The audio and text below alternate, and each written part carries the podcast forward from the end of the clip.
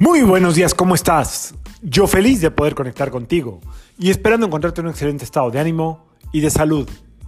La vibra del día de hoy, lunes 30 de mayo del 2022, está regida por la energía de la Luna y de Júpiter. Esta vibración combinada suele tener que ver con em, abundancia en el buen trato, es decir, generosidad, em, tener como también esta parte de saber negociar, eh, de obtener lo que quieres a través de el buen modo, eh, la diplomacia, eh, como poner las cosas a tu favor y en un ganar-ganar. Esa es la energía más positiva del día de hoy.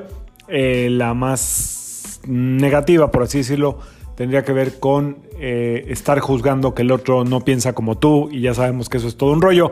Pero enfoquémonos hoy en la luna nueva, la luna nueva en Géminis, en Géminis perdón.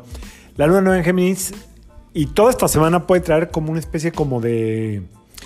Podemos sentir un poco menos de peso porque esta temporada de eclipses que estaba tan cargada eh, se libera y podemos sentirnos como con menos peso, más ligeros.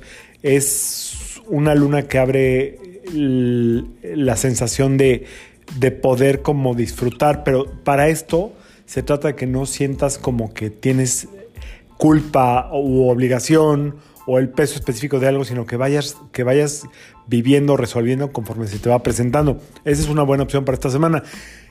Realmente esta luna eh, se trata de eh, intercambio de ideas, eh, intercambio de opiniones, de comunicaciones, de productos, como ir y venir en, en cuanto a ofrecer lo que sea a lo que tú te dediques, pero tiene una cosa, que Mercurio sigue retrógrado y realmente Mercurio empieza como a darse la vuelta o estacionario hasta el viernes 3. Entonces, si ustedes quieren hacer una intención de esta luna nueva que tiene que ver mucho con la comunicación, eh, con darte a conocer y también con los, con los aspectos mercantiles, cualquiera que sea, eh, yo recomendaría esperarse hasta el viernes 3 y ir fluyendo.